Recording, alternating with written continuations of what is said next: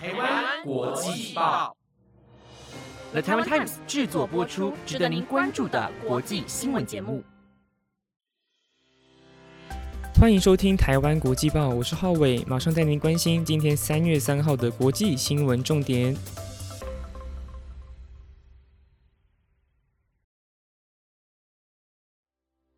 各位听众晚安，我是浩伟，又到了每个礼拜四的国际新闻时间。今天的五则新闻将会带您了解俄罗斯的直升机闯入日本领空，以及韩国总统大选正式进入倒数，还有俄国商人向乌克兰伸出援手，以及香港疫情完全失控。最后则是台籍女子在菲律宾遭到绑架。如果你对以上的新闻内容感到兴趣，就一定要听完今天的台湾国际报。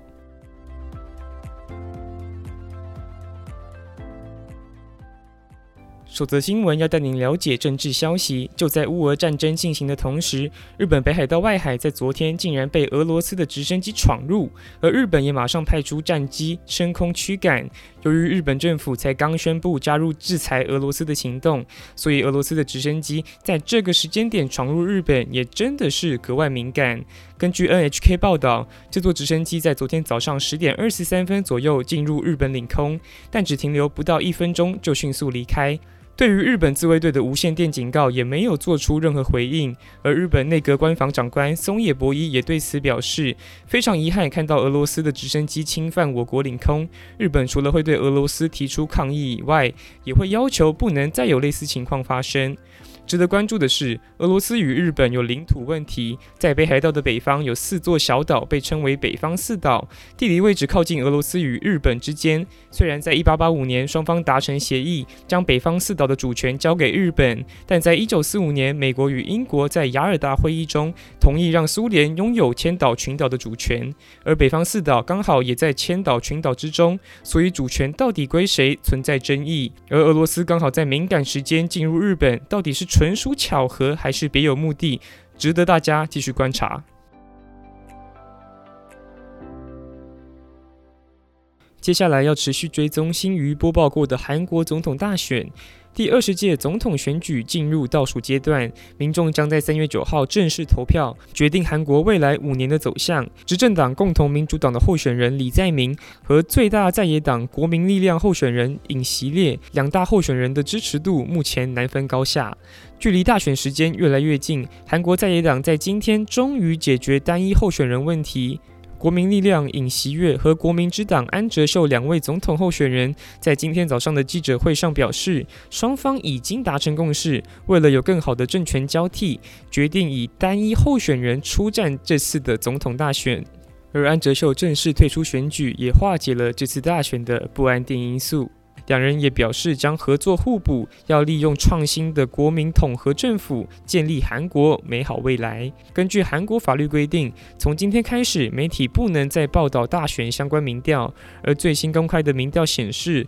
李在明和尹锡悦的支持度差距仍然在误差范围内。目前暂时由尹锡悦以百分之四十六点三领先李在明的百分之四十三点一，而安哲秀的支持率则是百分之六点七。现在尹锡悦与安哲秀两人联手，能否成功让尹锡悦的支持度持续上升，并且在选举上奏效？一切将会在三月九号揭晓。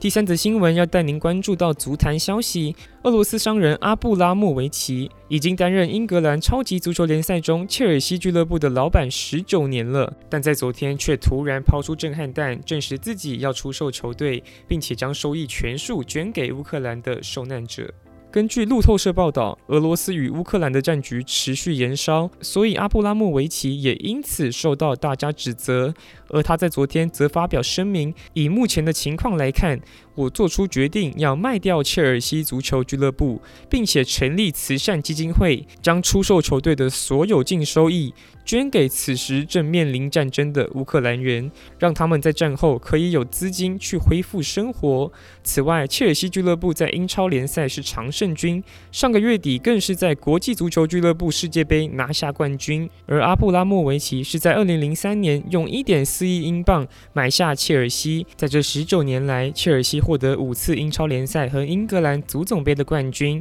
而在欧洲足坛最盛大的欧冠赛场上，也有两次捧起金杯的记录。现在老板阿布拉莫维奇选择离开，对于球队战绩是否会有影响，还是未知数。但至少他身为俄国人，选择向乌克兰伸出援手，已经获得全世界的肯定。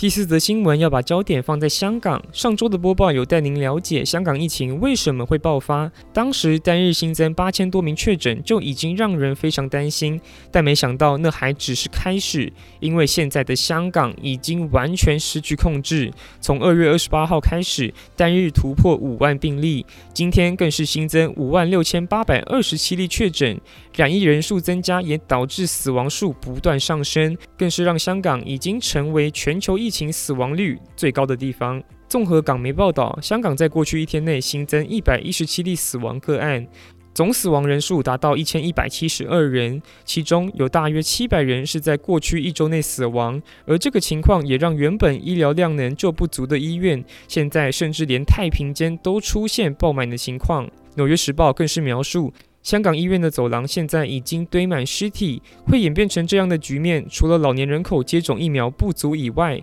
政府也完全没有做好应变。香港自疫情开始以来，目前已经有二十九万多人染疫，总人口数才七百四十万的香港，现在等于约每二十五人就会出现一例确诊。而过去的香港还被大家认为是防疫模范生，但现在却饱受着第五波疫情的侵袭，瞬间变成了人间炼狱。香港目前正在经历我们无法感同身受的痛苦，希望大家可以一起为香港加油，祈祷他们早日渡过难关。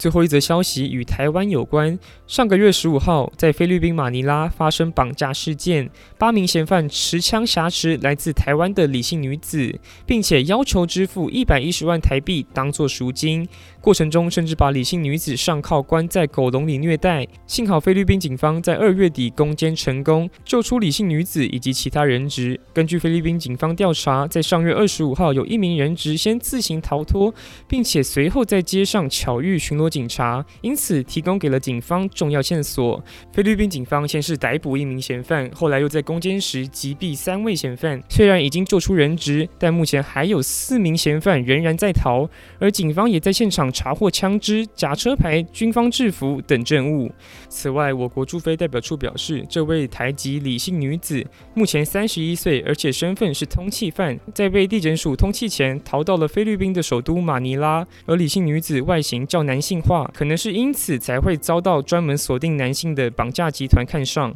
而李姓女子目前正在非国移民局的外国人收容所，准备遣返回台。以上就是今天的国际要闻。其实无论是乌俄战况，又或者是疫情的消息，其实我个人是觉得，现在全世界其实都属于一个非常混乱的状态。无论是在台湾还是其他地方，希望大家都可以平平安安。好啦，那今天的节目也要进入到尾声了。节目内容皆由台湾 Times 制作播出，感谢各位观众的收听，我是浩伟，我们下周再见喽，拜拜。